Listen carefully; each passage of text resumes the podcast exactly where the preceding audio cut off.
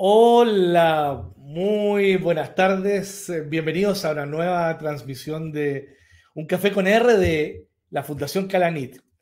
Y hoy día, empezando abril, tenemos a un invitado eh, que me encanta. Y me encanta por lo que hace, porque tiene que ver con todo este tema de la transformación del capitalismo, todo lo que tiene que ver con la sustentabilidad en relación a las empresas, cómo fomentamos las culturas éticas y voy a presentar eh, a Joab Vitrán. Y cosa curiosa, es el único Joab del mundo con B larga, y ahí nos vamos a, vamos meternos en ese detallito. Pero Joab trabaja en LRN, que es una empresa eh, que con base en, Estados Unidos, en, en, Nueva York, y ha ayudado a más de 15 millones de personas en 700 empresas de todo el mundo a navegar en entornos legales y regulatorios bien complejos y principalmente a fomentar las culturas éticas. Así que le vamos a dar la bienvenida a, Joab Vitrán, el único Joab con B larga. Hola, Joab. Hola, Roberto, ¿cómo estás? Muchas gracias por tenerme. Oye, Joab, eh, bueno, aquí cosa curiosa, porque es interesante tu, nombre, y aparte tú eres el único Joab también que, que, cuando estaba en Nueva York se paseaba con Rod Stewart y, y algunos otros personajes en el, en el ascensor y esa cosa es como bien curiosa desde una ventana desde Chile.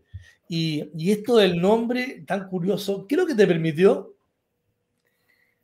Eh, no, no, sé si me paseaba, pero en ese entonces trabajaba en una firma de abogados que eh, efectivamente en Manhattan tenía su base en, Rockefeller Center y ahí hay varios canales de televisión. Eh, como NBC, por ejemplo, ¿no? Entonces eh, me tocaba que a veces en el ascensor subía con algunos artistas. En esa época no había, o yo al menos no tenía iPhone, y, entonces tengo un par de fotos, fotos perdón, bien borrosas, ¿ah? pero, pero tengo evidencia de que estuve en el ascensor con Aerosmith, con Rod Stewart y con otros cantantes que, que iban a practicar, a, matinales, ¿no? Del canal. Eh, y respecto a tu pregunta del nombre, sí, efectivamente, ah, qué sé yo, cuando chico siempre me pregunté eh, eh, por qué, ya Joab es un nombre complicado, en ningún lugar me logran decir Joab de buenas a primeras, ¿no? En, Brasil es Joao, en eh, Europa es Joan, no, logran, pero, pero aún así el nombre de los que lo usan es con B corta, y preguntándolo a mis padres me, dijeron que bueno, fue un error en, la traducción, bueno, así quedó, y siempre me pregunté por qué no lo corregimos, pero bueno, un día fui a una conferencia estando en, Nueva York eh, y el fundador de, la empresa para la que trabajo ahora eh, estaba dando una, charla en un evento muy importante como keynote speaker y obviamente yo era un eh, pejerrey del público, no tenía ni un cargo importante, nada, llego con mi, con mi etiqueta ahí que, que dice tu nombre como cualquier evento y, me acerco a, que me firme el libro que era un bestseller que estaba presentando y, me mira la, la, etiqueta y me dice Joab, me dice, en inglés, ¿no? Pero Joab, like Joab, ¿qué es eso? Me dice, el nombre es Joab. Y bueno, resulta que le, conté la historia, al final terminamos conversando en, en, en hebreo, y me invitó a, almorzar y al final eh, me, me, dijo si quería ser el, el hombre de, de, de ellos, de la empresa en Latinoamérica que la verdad fue un desafío porque eh, como abogado uno es bien conservador ¿no? en su carrera y este tema que tú mencionabas de las culturas éticas, de la, de la sostenibilidad, no, no, está todavía, o no estaba hace 10 años muy desarrollado en Latinoamérica y todavía no lo está. Así que fue una apuesta, bueno, que seguimos haciendo todos los días. Oye, qué buena, ¿eh? me, me alegro y te felicito que esta historia sí que eh, es bien curiosa y cómo un nombre puede, de alguna manera, y es verdad, cambiar la, la vida de las personas. Así que muy interesante. Oye, pero ya nos vamos a ir metiendo aquí en, en, tema. Y contigo me gustaría hablar del tema de cómo se está transformando el capitalismo, porque hay un movimiento gigantesco en este cambio. Así que ahí te doy un poco la palabra de, de, esta transformación y nos vamos a ir eh, conversando justamente como buen café con R. Perfecto. Mira, yo, yo creo que eh, el mundo en el que están operando los, eh, las empresas eh, es, otro, ¿no? El, fundador de, de, mi empresa, perdón, siempre dice que estamos en un mundo hiperconectado hoy día, hiperconectado e hipertransparente. eh, hiperconectado porque lo que pasa en cualquier lugar del mundo eh, se sabe inmediatamente aquí y, ahora. ¿ah? Eh, hay varios casos que él pone, pero uno podría tomar cosas que suceden en Chile mismo. Un caso global muy interesante que, pueden googlear es de un dentista que va a cazar a Zimbabue. ¿ah? Él va con su derecho a cazar un león. Y, y, el león, él sube una foto en Instagram, en Facebook, qué sé yo, con el león muerto, digamos, como su trofeo y después se vuelve a su país con el trofeo de casa en, un avión. Se genera todo un boicot eh, de animalistas, pero después de todo el mundo, eh, y al tipo lo empiezan a funar. Eh, empiezan a ir a, las plataformas como Yelp a, darle malos reviews, pintan su casa, dice asesino de leones, el león se hace famoso, Cecil se llama el, león Cecil y al final se transforma en una tremenda movimiento, digamos, contra la caza de, leones y a la, a la, línea aérea le piden con estas peticiones online dejar de permitir llevar trofeos de casa. Y lo que sucedió es que la línea aérea tuvo que cambiar la política y prohibió el transportar trofeos de casa. Y le siguieron otras aerolíneas. Y hoy día está prohibido en casi todas. O sea, un tipo, un dentista en Zimbabue genera un cambio en las políticas regulatorias de toda una industria. A eso nos referimos, ¿no? Y ejemplos de nuevo, acuérdense de una empresa de gas chilena donde un señor en el sur fue a eh, echar a un par de señoras, ¿verdad? ¿Qué ocurrió? Hay un daño reputacional infinito, ¿verdad? Se recuerdan el, caso. Y así podemos mencionar montones. Eh, en, ese mundo, em, donde además es hipertransparente, acabamos de ver eh, lo que ocurrió con Credit Suisse, el banco que le hicieron un leak, ¿verdad? Y, sale que estuvo prestando plata a oligarcas, a, quienes están hoy día en el ojo del huracán por, por, el tema de Rusia, que podemos conversar, pero eh, hoy día estuvo los Panama Papers, eh, los Pandora Papers, ¿se acuerdan? Todos los eh, registros de millonarios, de está todo al descubierto, gente que uno tenía como un líder, como un referente, de repente se le destruye la reputación. En mi época, cuando yo trabajaba como abogado, uno podía en un directorio, si había un problema, hablaba con la gente de relaciones públicas, llamaba a un asesor acá, un periodista ahí, sacaba un comunicado y esa era la historia. Hoy día eso no existe. Hoy día tú sacas un video, lo publicas, se genera un boicot público y simplemente se acabó. Entonces, ese mundo es lo que ha llevado a que, y, con esto voy a tu pregunta, eh, muchos CEOs, por ejemplo en Estados Unidos, eh, han eh, salido, hay una organización que se llama el Business Roundtable, que son los, agrupa 200 y algo CEOs de empresas gigantescas en Estados Unidos ellos salieron a decir que se había terminado el capitalismo de Milton Friedman, ese capitalismo de que lo único que importa es el beneficio del accionista, ¿no? E, ese es el, propósito de la empresa. No es esto un cambio de, no es que vamos hacer eh, a pasar a economía centralmente planificada, para nada. De hecho, es un tema de supervivencia y sostenibilidad del capitalismo. Si queremos que siga siendo el sistema, estamos, creo, convencidos de que es el mejor y el único sistema que sirve, necesitamos agregarle un apellido inclusivo, de eh, integrador, eh, de justo, ¿no? Y estos eh, CEOs empiezan a entender que el capitalismo que importa y el que puede sobrevivir es el de stakeholders. Solamente una vez que hayamos satisfecho las demandas de empleados, de consumidores, de las comunidades, vamos a lograr satisfacer la de los accionistas.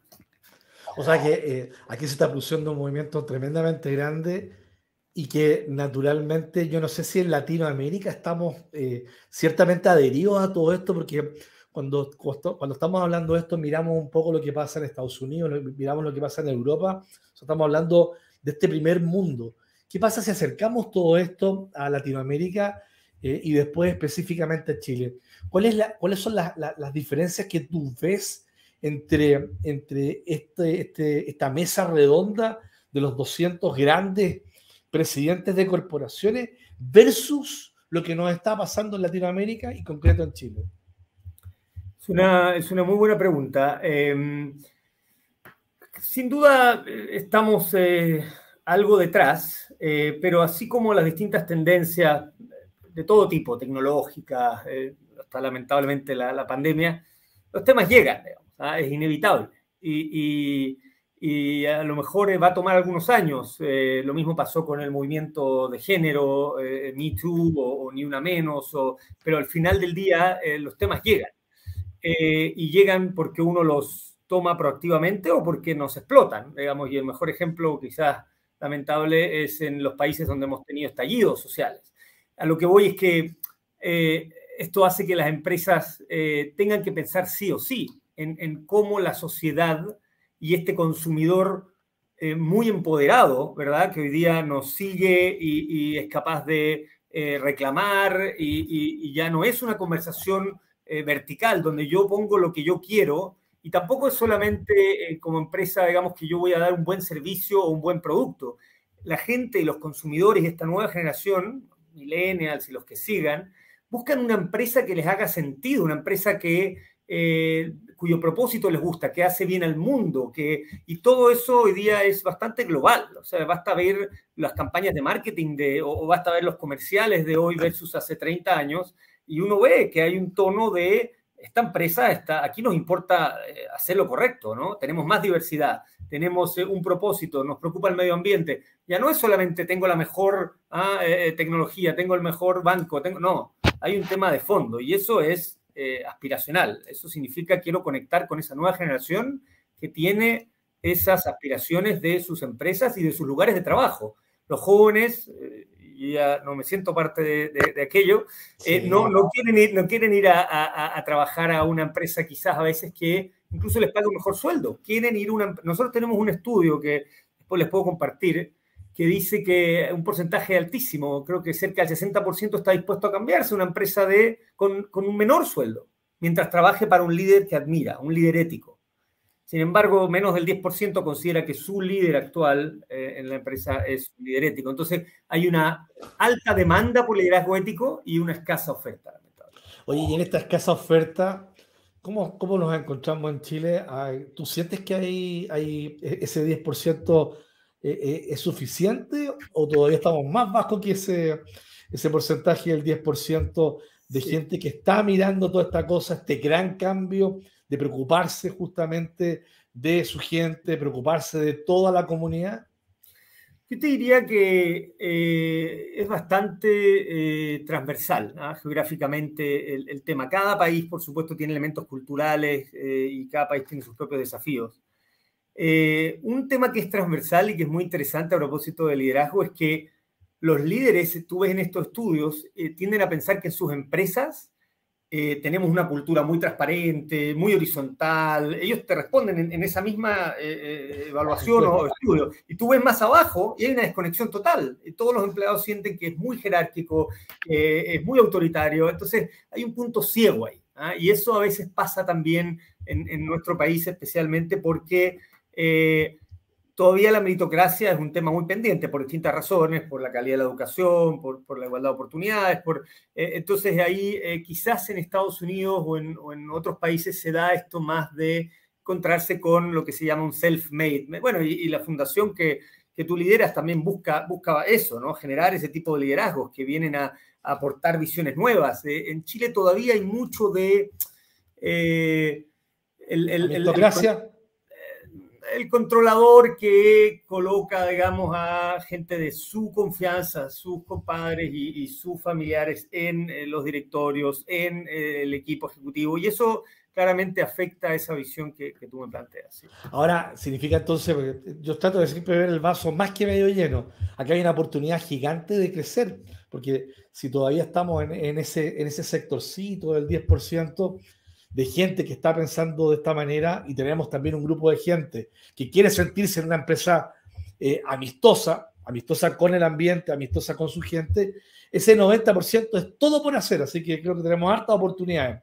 Oye, a mí me gustaría ir un poco, un poco yéndome, ya que estamos tocando esto, todo el tema este de sustentabilidad, lo que en inglés se denomina ESG, eh, me gustaría que nos pudiéramos meter en eso, porque este, ese sí que es un tema también tremendamente importante para el 2022, 2023 y todo lo que viene hacia adelante.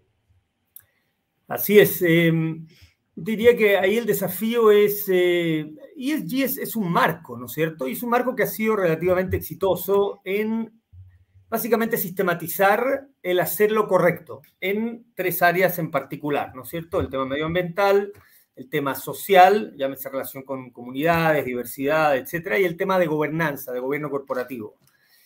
Em, todavía hay mucho por hacer. Eh, todavía no hemos visto, eh, así como existen en otras normas, una estandarización eh, global. todavía ESG no, no ha llegado a eso. Entonces uno se encuentra con empresas que tienen reportes muy bonitos, eh, con muchas fotos, con muchos proyectos, con muchos eh, colegios en comunidades necesitadas, y uno escarba un poco y, esos reportes están bastante vacíos, digamos, sirven para decorar un, estante, porque y, hay un concepto ya que se, se, acuña bastante, que es el de greenwashing, ¿no es cierto? Hay empresas que han sido eh, perseguidas, digamos, eh, ya por algunos reguladores. Por, no, no, no, hay esta estandarización, pero sí cuando una empresa emite valores, ¿no es cierto?, eh, en, una bolsa, por ejemplo, en Estados Unidos, y dice, esto es lo que yo estoy haciendo, y luego hay una verificación y eso no es tal, es posible que el regulador te sancione por eso. Entonces, no hay una estandarización respecto de cómo reportar ESG completa, digamos, hay algunas iniciativas, pero todavía nada eh, global, pero sí hay sanciones para el que dice que está haciendo algo que no está haciendo. ¿no? Entonces, eso yo diría que hoy día es el principal eh, avance que tenemos. No puedes... Perdón. Sí, sí, dale. No, no, lo que quería preguntar era, eh, ¿LRN en esta área cómo, cómo ayuda, cómo asesora, cómo orienta a, sus clientes y a la gente a que pueda tomar esto, este toro por las astas? Sí, mira, nosotros creemos que em, la base de, todo esta, eh, el hacer lo correcto, digamos, desde el punto de vista corporativo, está en, crear, en generar, en sostener una cultura ética. Que, que, cuando hablo de una cultura ética que puede sonar un poco etéreo, eh, hay elementos bastante concretos y nosotros creemos que además son medibles, ¿ah? o sea, porque como sabes bien, lo que no se mide no lo puedes gestionar. Entonces, Así es. nosotros creemos que, que, es posible eh, y tenemos dimensiones de la cultura ética que, medimos y, trabajamos. ¿no? Entonces, por ejemplo, la justicia organizacional. ¿Cómo trato yo a cualquier empleado versus un gerente o director o versus mi mejor vendedor, ¿no? El mejor vendedor de la empresa, cuando él comete una falta que transgrede los valores o el código, las políticas de la empresa, ¿tiene la misma sanción que cualquiera o ahí hacemos vista gorda? Ese es un elemento fundamental en la creación de una cultura ética, que los empleados sienten que son medidos con la misma vara. Un tema. Otro tema, em, el enfoque y el estar basado en, valores, no solo en reglas, ¿no es cierto? Porque las reglas tienen problemas, las reglas a veces no se entienden, las reglas siempre llegan tarde, ¿verdad? Uno, uno como las leyes, ¿verdad? Ocurre algo, y entonces creamos una ley. Para...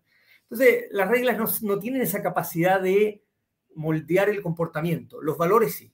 Los valores son esas cosas que nos unen. Obviamente tenemos que identificarlos. Hay empresas que ponen una lista de valores y realmente no, no, existen esos adentro de la empresa.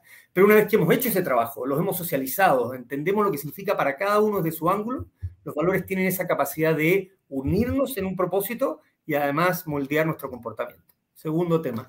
Y tercero, quizás diría eh, el tema de la libertad de expresión, si se quiere, la capacidad de levantar temas, de, decir, a ver, de preguntar por qué, por qué estamos haciendo esto. y, no es fácil, suena trivial, pero en nuestras empresas eh, eh, la disidencia a veces es compleja.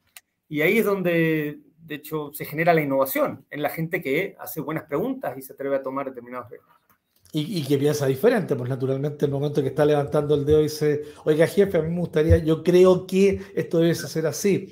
Y, pareciera ser que en muchas de las empresas, por lo menos en nuestro país, es que te callado, no hablas nada, porque la verdad es que eso a lo mejor nos va a costar plata, nos va a salir eh, el tiro por la culata, o sea, hay una montonera de cosas.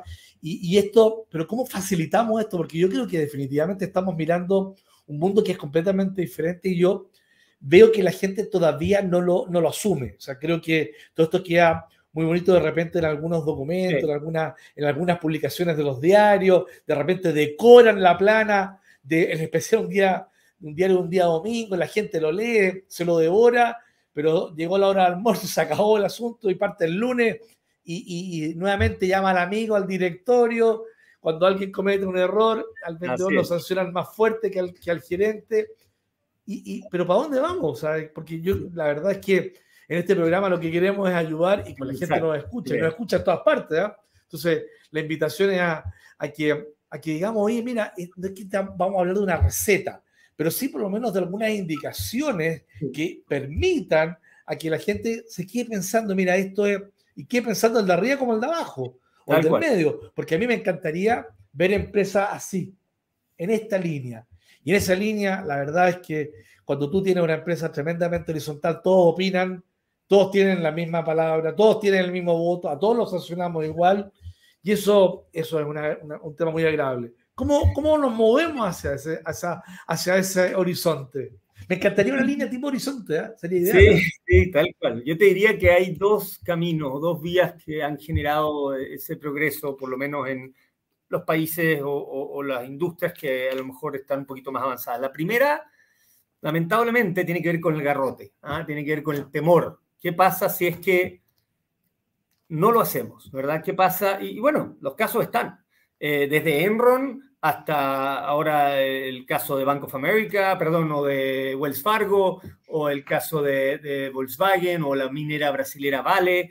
Todos esos casos tienen patrones que están archiprobados. Eh, y uno de ellos es, mataron al mensajero. Había alguien que decía, oye, esta planta no está funcionando como debería. O, oye, eh, las emisiones que acá estamos eh, reportando no son las correctas. Y lo silenciaron. Eso es un patrón fundamental siempre eh, el directorio eh, tuvo metas, y los gerentes, por supuesto, metas extraordinariamente agresivas, metas poco razonables, metas inalcanzables. Y es, lo haces o lo haces, no me importa cómo llegas. Cuando no me importa cómo llegas, yo tomo atajos. Y si tomas atajos, el riesgo de no hacer lo correcto es altísimo. Entonces, esas empresas tenían metas poco razonables. Segundo punto. Tercero, yo te diría, todas esas empresas cuando tuvieron algún problema culparon lo que se llama en inglés eh, bad apples, ¿no? La manzana podrida. No, es que tenía una manzana podrida, digamos, que me echó a perder todo el... La verdad es que la gente que se despierta en la mañana con las ganas de hacer daño a una empresa, con las ganas de defraudar, con las ganas de corromper, es muy poca. La gente en general, y esto está bastante demostrado, se, se contagia de un ambiente en donde ve que así funcionan las cosas. Y por eso hablamos nosotros de que lo importante no es la manzana, siempre van a haber algunas manzanas podridas, lo importante es el árbol. Lo importante es el árbol. Y en estas empresas lo que estaba podrido era todo el árbol, no una manzana. Entonces, ese es el miedo, ese es el vehículo de, bueno, mira lo que le pasó a Odebrecht, mira lo que está lleno de casos. Incluso en Chile sabemos que han habido casos de empresas, mira la Polar lo que le costó. O sea, no, no, no es difícil eh, buscar. Pero en el, mejor de los mundos vamos a tener gente que entiende que por convicción esto puede ser una ventaja competitiva. Y, te mencionaba en algún momento que, eh, de hecho, el, fundador de, mi empresa habla de, un concepto de trip, ¿no? de, un viaje, de que las empresas tienen que enlistarse en una, en una travesía. Y ese trip tiene las palabras, las letras, ¿no? T, R, I, P. La P es de progress en inglés, en inglés, progreso, eh, o performance, como quieras ver. Todas las empresas quieren progreso. Todas las empresas quieren progreso. ¿Cómo llegas a tener progreso? Necesitas la I, y ahí es donde están ustedes, innovación. Sin innovación no hay progreso. Necesitas hacer algo diferente. Y no necesitas necesariamente crear un nuevo producto o tener un startup, también puedes innovar al interior de una empresa. Innovación. La R, la R es de risk taking, de riesgo. Eh, alguien tiene que tomar un riesgo para innovar. Y ahí de nuevo volvemos al tema de la cultura. Si yo tengo una cultura donde mi jefe cada vez que levanto la mano me calla, es muy difícil que me atreva a tomar Exacto. Entonces, eh, y ahí bueno, ahí se genera, dice la, palabra RIP, vamos ahí, sería rest in peace, no es lo que queremos. Entonces, falta la T. La T es eh, de lo más importante, o el catalizador de todo esto, que es trust, es confianza. Esto está bastante eh, demostrado en, en, algunos estudios, ¿no? Las empresas donde no hay confianza eh, la innovación y el progreso se hacen imposible. cómo construimos esa confianza con algunos de los elementos que conversamos es la clave de, la innovación y del progreso hacia adelante. Oye, me encantó esto porque nombraste la palabra, partiste desde atrás hacia adelante y después cuando terminaste en la T, justamente es como el inicio de un gran cambio. Porque de todo lo que hemos estado hablando, yo creo que esto ya es un viaje que ya partió, que sin retorno, naturalmente hoy día somos actores de, este viaje sin retorno y muchas veces actores que no entendemos esta parte de, la tele, de la de la comedia que estamos participando. Pero es un viaje que definitivamente es muy apasionante eh, y que naturalmente vamos a llegar sí o sí. Nos vamos a demorar un par de años más o menos. Van a haber algunas regiones del mundo que van a estar un poco más avanzadas que Latinoamérica y específicamente que Chile pero definitivamente vamos a estar todos en esto. Y yo creo que el, el mensaje que a lo mejor, y, y, ahí te pediría que tú me ayudes, el mensaje que tenemos que decir es que naturalmente la, voy a partir ahí con, desde, desde adelante hacia atrás ahora. Eh, que tenemos que generar confianza en las empresas definitivamente, que tenemos que tomar los riesgos, o sea, tenemos que dejar que nuestra gente tome los riesgos, que se equivoque, tenemos que eh, eh, hacer, eh, pensar en este, en este, en este progreso, progreso, y me faltaba la I, que es de la innovación. Entonces, si sumamos todo esto, pucha que es lindo pensar en que vamos a tener esto. Y bueno, eh, aquí el Joab con la B larga es una de las personas que está ayudando en el mundo y en el mundo corporativo y desde el punto de vista legal, justamente a que las empresas, y esto es obviamente desde, la, desde las empresas que están con, el, con los emprendimientos más chiquitos, invitarlas justamente a que si se juntan cuatro amigos, no caigan al amigo que tiene ganas de cambiar, denle la oportunidad. Yo creo que eso es súper importante y naturalmente para allá tenemos que trascender. Oye, ¿sabes tú que nos quedan cuatro minutos? No, nos queda re, poco. Sí, pues se pasó rápido, que está, es que tú eres muy entretenido. No, al revés. El, el, ¿Sabéis qué? ¿Por qué no, no le pegamos una resumida a esta cosa y, tratemos de darle un mensaje a, a, los emprendedores, a la pequeña y mediana empresa, mira, estamos partiendo, y a los grandes empresarios? ¿Qué es lo que debemos como personas ver hacia el futuro? Em, primero, eh, me, acordé de otra, otra frase que plantea sobre lo que decías de la confianza. ¿no? La confianza, dice él, es la única droga legal que genera mejor desempeño, ¿no? porque hay todo un tema con la oxitocina. Cuando confían en ti, a ti te genera así como el gimnasio. Eh, entonces, eh, es tan clave el tema de la confianza que está bastante estudiado hoy día. Hay gente que se dedica a generar confianza en la empresa, hay consultoras solo dedicadas a eso. ¿no? Pero, pero yo tomo lo que dices tú, este mundo eh, hiperconectado, hipertransparente, donde todo llega, ¿no? O sea, entramos una pandemia juntos, salimos de la pandemia juntos, vamos saliendo, esperemos pronto. Eh, tenemos una guerra muy lejos, pero nos pega muy, muy cerca. En, temas, claro, no tan tristes ni devastadores como allá, pero nos pega muy cerca. tenemos problemas logísticos, impactan en todo el mundo. O sea, es, el, destino está bastante eh, unido ¿no? en, nuestro... Eh, y por lo tanto, lo, positivo, esta, eh, esta nueva generación que está preocupada de empresas que no solamente, insisto, entregan un buen servicio o producto, sino que tienen una razón de existir y hacen la diferencia en el mundo, eso está llegando también. Y las empresas que no se pongan a tono con eso no van a ser sostenibles en el tiempo, no van a poder existir. Eh, porque esos eh, jóvenes van a ser directores, hoy día van a ser están siendo inversionistas. Estamos viendo presiones desde inversionistas para, por ejemplo, estos temas de ESG, de ahí están haciendo. Ya no es una, eh, una voluntad, digamos, de, algún buen ejecutivo que pensó, no, hoy día hay presiones de los accionistas, hoy día hay presiones de los consumidores, entonces te están forzando a hacerlo. Y respecto de, de las pymes, si se quiere, incluso de emprendimientos, aquí esto no es algo para solamente grandes empresarios. En inglés eh, se dice en Estados Unidos, one size does not fit all, ¿no? No, no es una camisa que le queda y se pone a... No, tú haces algo totalmente customizado a tu etapa, a tu organización, pero todas las empresas tienen y tenemos la responsabilidad de hacer lo correcto, de eh, gestionar nuestras mejores prácticas y de intentar construir, aunque sea una empresa muy pequeña, una cultura ética, con confianza, con colaboración, etcétera. Una empresa con dos, tres, cuatro personas ya tiene una cultura. El cómo operan esos socios es una cultura. Entonces, eh, no hay empresa muy chica para hacer esto. O sea, ética, riesgo, innovación. hay una montonera de elementos que de los que estuvimos conversando que desde los emprendedores hasta las empresas más grandes es lo que viene, nos tenemos que adaptar. Me encanta, me encantan esos conceptos y creo que eh, y espero y estoy confiado en que si naturalmente el mundo empieza, empieza realmente a entender esto, yo creo que vamos a tener un mundo mejor en un futuro. ¿ah? Eso, eso, lo veo bien. Oye, Joab con Belarga, me encanta. ¿eh?